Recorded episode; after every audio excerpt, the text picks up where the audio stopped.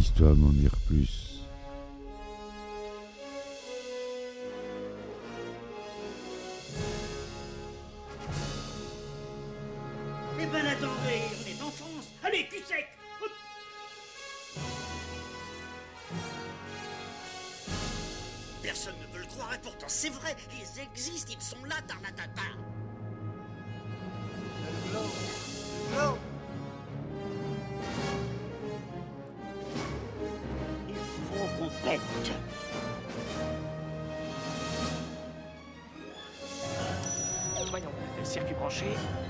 Correcteur temporel temporisé. Bonjour, bienvenue sur Histoire d'en dire plus. Aujourd'hui, on parle d'un film de Christopher Nolan, un film avec euh, Leonardo DiCaprio.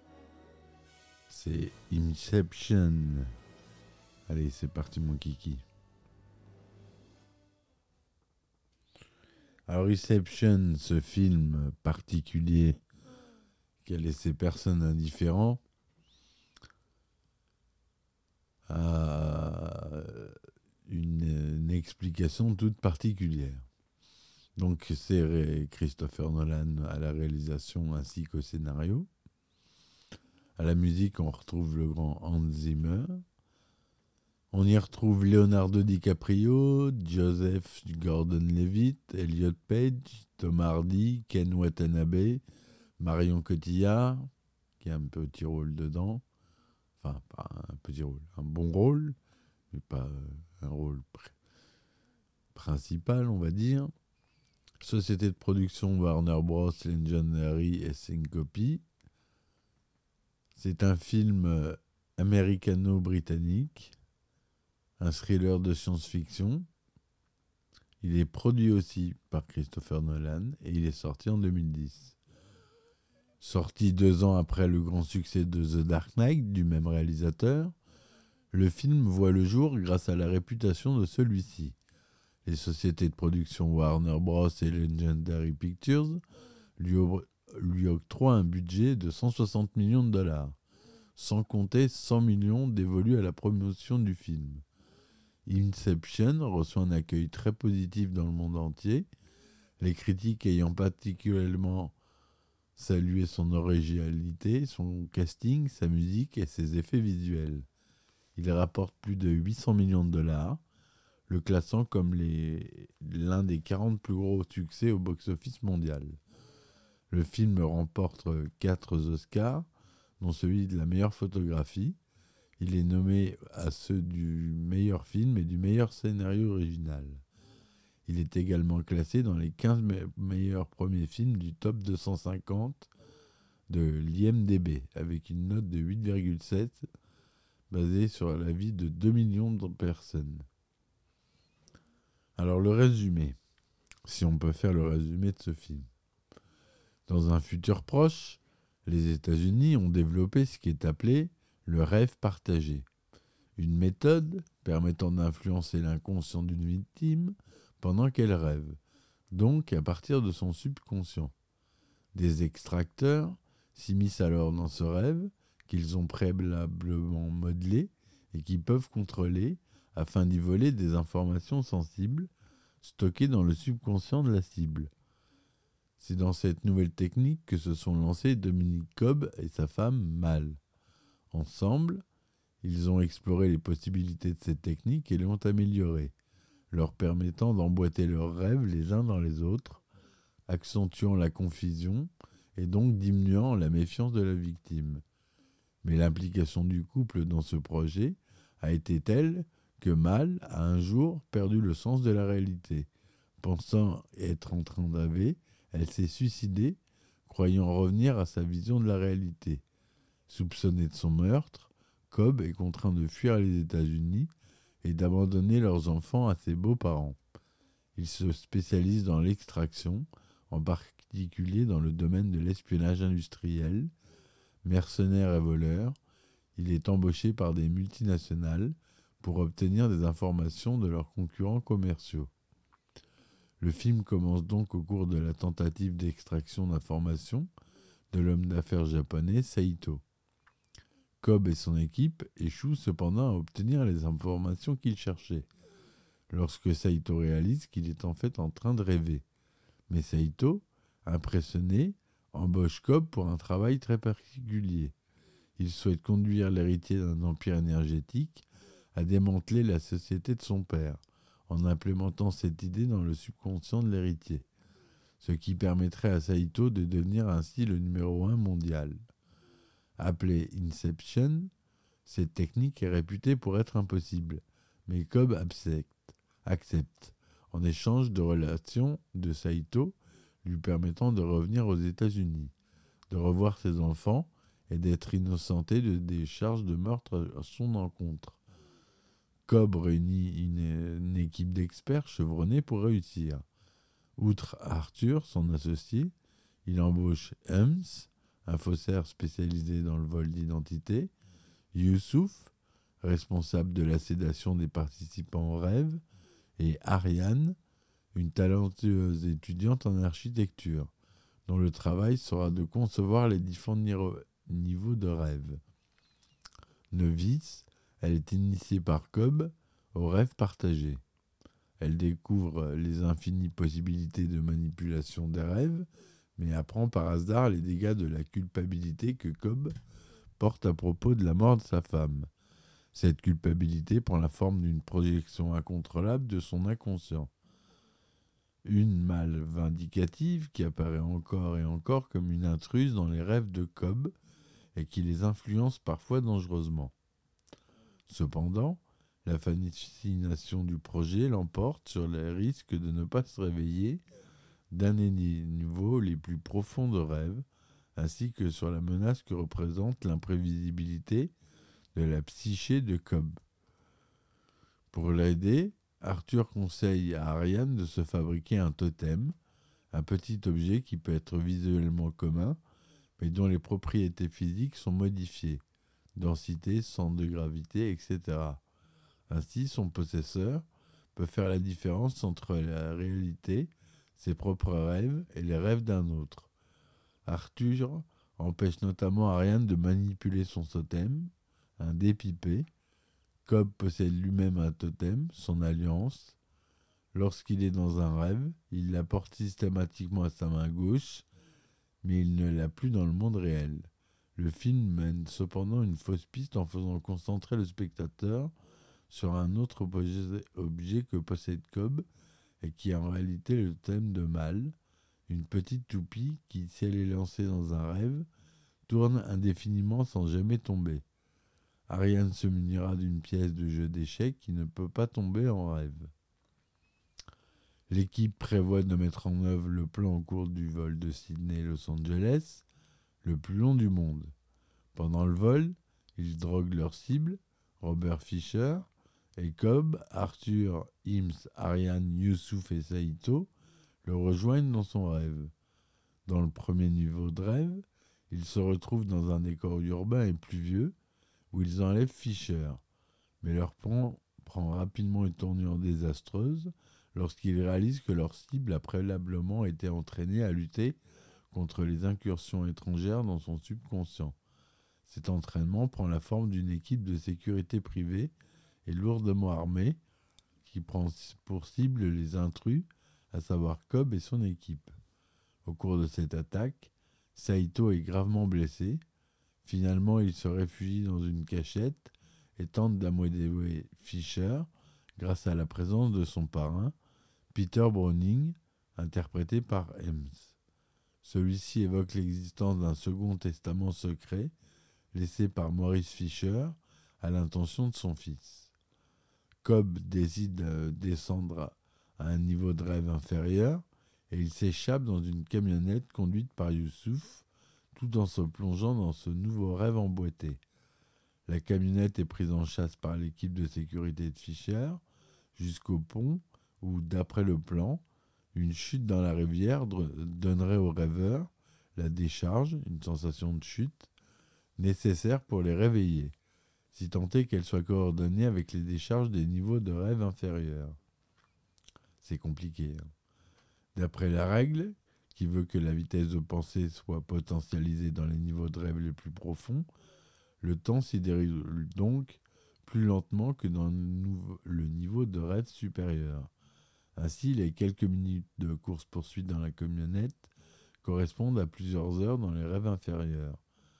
Dans le deuxième niveau de rêve, un hall d'hôtel d'affaires, Cobb accoste Fisher en lui disant qu'il est une projection de son esprit, un allié dans la protection de son subconscient contre des forces extérieures voulant lui extraire des informations. Fisher se laisse duper et accepte de le suivre dans un troisième niveau de rêve où il va tenter de mettre la main sur le second testament de son père et prendre connaissance de son contenu. Alors qu'Arthur a la tâche de trouver le moyen de leur donner une décharge dans ce second niveau, Cobb, Ariane, Salto, Ernst et Fischer s'endorment à nouveau et se retrouvent dans le troisième niveau, une forteresse hautement sécurisée en montagne. Après avoir réussi à s'infiltrer au cœur de la place forte, les choses se compliquent. Lorsque Saiko succombe à ses blessures et que Fischer est abattu par mal, avant d'avoir pu ouvrir le coffre-fort contenant le testament. Mais Ariane persuade Cobb de pénétrer dans le dernier niveau de rêve le plus profond, appelé les limbes, où se rassemblent tous ceux qui meurent dans un rêve, mais qui, en raison de grosses raisons grosses doses de sédatifs, sont incapables de se réveiller et sont donc condamnés à y pour, pour l'éternité, le temps y étant distendu à l'infini. Dans les limbes, Cobb retrouve une projection de mal qui tente de le convaincre de rester avec elle. Cobb révèle à Ariane comment il savait que l'inception était possible. Il l'avait déjà réalisé avec sa femme. À une époque, ils avaient décidé de s'installer dans les limbes elle avait construit tout un monde là-bas. Mal avait fini par oublier ce qui n'était pas la réalité, mais Cobb voulait revenir dans le monde réel. Il lui avait alors inséré l'idée qu'elle était dans un rêve, espérant ainsi la ramener dans la réalité. Mais l'idée avait tellement bien germé dans l'esprit de Mal qu'elle s'est finalement persuadée que la réalité dans laquelle elle avait et Hergé était simplement un niveau supérieur du rêve, et que la réalité était plus haut encore. Alors qu'Ariane saute dans le vide avec Fischer pour se réveiller avec lui, dans le troisième niveau de rêve, Cobb part à la recherche de Saito, piégé lui aussi dans les limbes, sans qu'il n'ait aucune trace de retrouver ses enfants.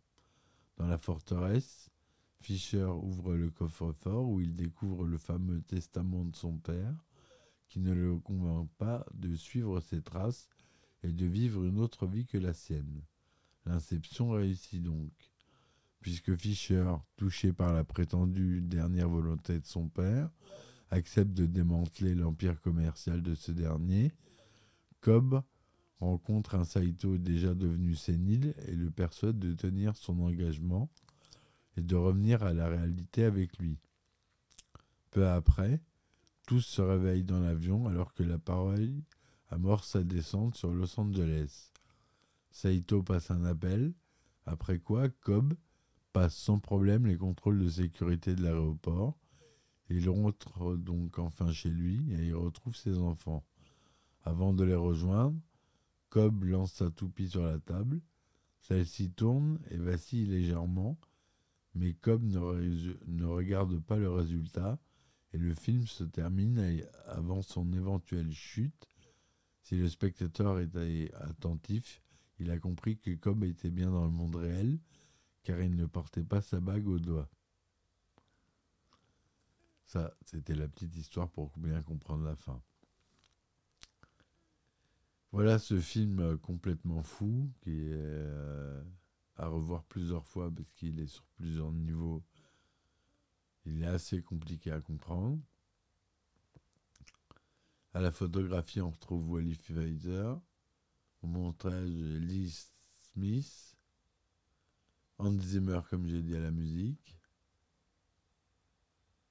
Ça a été tourné en 35 mm et 65 mm de 40e, son Dolby Digital DDS SDDS.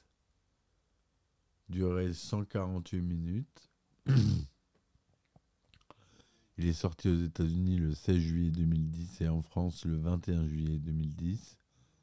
Euh, à cette époque-là, les- comme à notre époque maintenant, les films, il y a beaucoup moins de, différences entre la sortie américaine et la sortie française. Leonardo DiCaprio, il joue Cobb, l'extracteur. Joseph Gordon-Levitt, il joue Arthur, l'organisateur. Elliot Page, Ariane, l'architecte. Tom Hardy, Ames, le faussaire. Ken Watanabe, Saito, le touriste. Marion Cotillard joue Mal. Dilep Rao joue, joue Youssouf le chimiste. Tom Béranger, Peter Browning. Michael Caine, professeur Stephen Miles. Voilà, comme euh, acteur assez notable. La production a été assez longue, puisqu'elle a commencé au début des années 2000. J'en un résumé. Le tournage a commencé le 19 juin 2009 à Tokyo, avec la scène de l'hélicoptère où Saito engage Cobb. Les scènes inspirées par l'île d'Ashima au large de Nagasaki ont été reconstituées numériquement à partir de décors filmés au Maroc. Il y a eu beaucoup, beaucoup d'effets spéciaux. La post-production. Le film a principalement été tourné en format anamorphosé de 35 mm, ainsi que quelques séquences en 65 mm et les séquences aériennes en VistaVision. Contrairement à The Dark Knight, aucune image n'a été filmée en IMAX. Les séquences ont été ralenties, ont été tournées grâce à une caméra photosonique 35 mm à une vitesse de 1000 images par seconde. Le directeur de la photographie, Wally Pfizer, a finalement testé l'utilisation d'une caméra numérique à haute vitesse, mais le nombre de problèmes techniques rencontrés a contre-indiqué son choix pour le montage final. Nolan a choisi de ne pas tourner le film en 3D, préférant filmer avec un objectif à focale fixe, ce qui est impossible à faire avec des caméras 3D. Nolan a par ailleurs critiqué l'image sombre que la projection en 3D produit et contredit ceux qui affirment que le film traditionnel ne permet pas une perception de la profondeur. Je crois qu'il est inapproprié d'opposer la 3D et la 2D. Tout le principe des images cinématographiques est de refléter les trois dimensions. 95% de de la profondeur que l'on perçoit à l'écran vient des techniques d'occlusion de la résolution de la couleur et ainsi de suite. Donc l'idée d'appeler un film en 2D un film en 2D est un peu trompeur.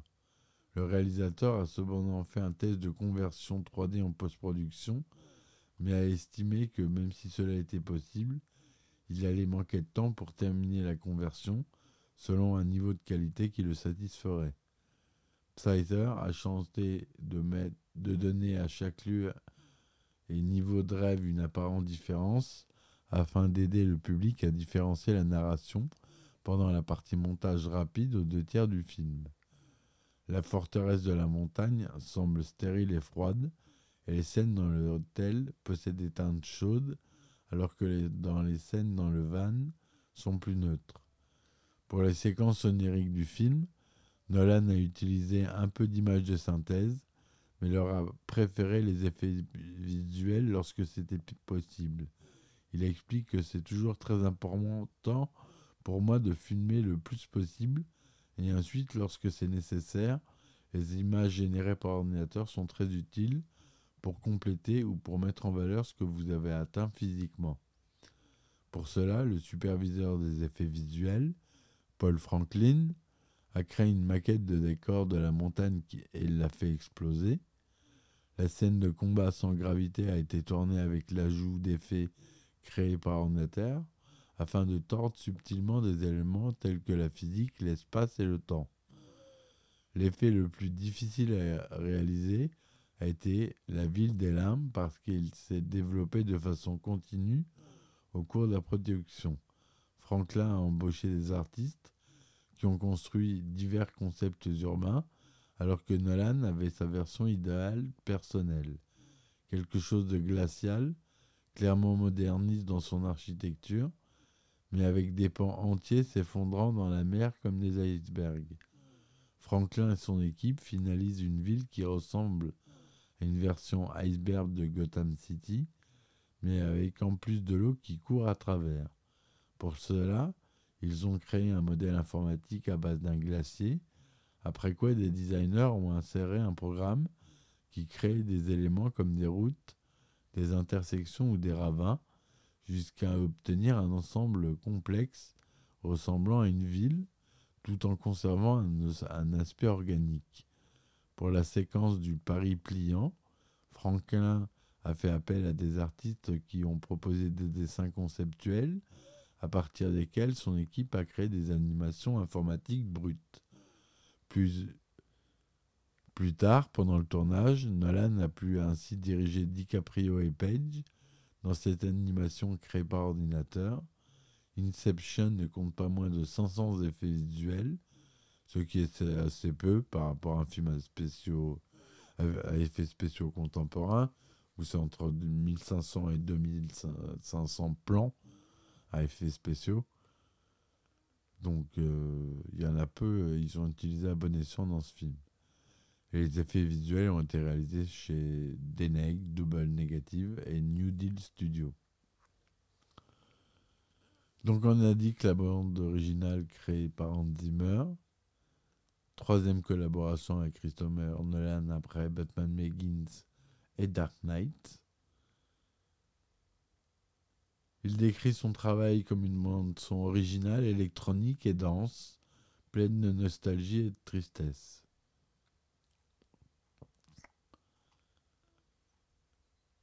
Voilà, je pense qu'on a fait le tour de ce film. Un film à revoir plusieurs fois pour bien comprendre tout le film.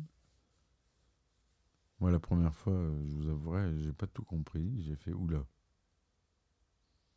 Faut que je le revoie. Je l'ai pas regardé tout de suite, j'ai attendu un peu. Et je l'ai re-regardé. Je l'ai regardé au moins trois ou quatre fois, j'ai dû le voir. Et à chaque fois, je comprenais. Je sais qu'il y en a encore. Euh, il y a encore d'autres visionnages qui peuvent attendre. Voilà, mes amis, j'espère que cette critique vous aura plu. N'hésitez pas à laisser des commentaires et des likes. Je vous remercie de m'avoir écouté. Je vous dis à très vite pour une nouvelle chronique.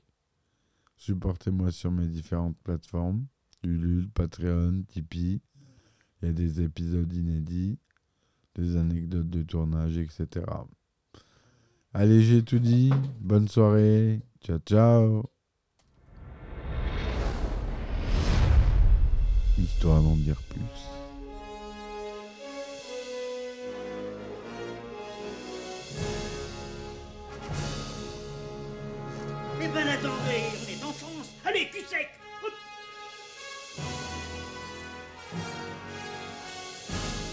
Personne ne veut le croire et pourtant c'est vrai, ils existent, ils sont là, Tarnatata.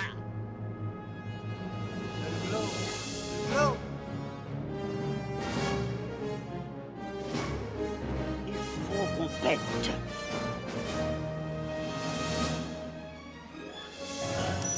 Voyons, circuit branché, convecteur temporel temporisé,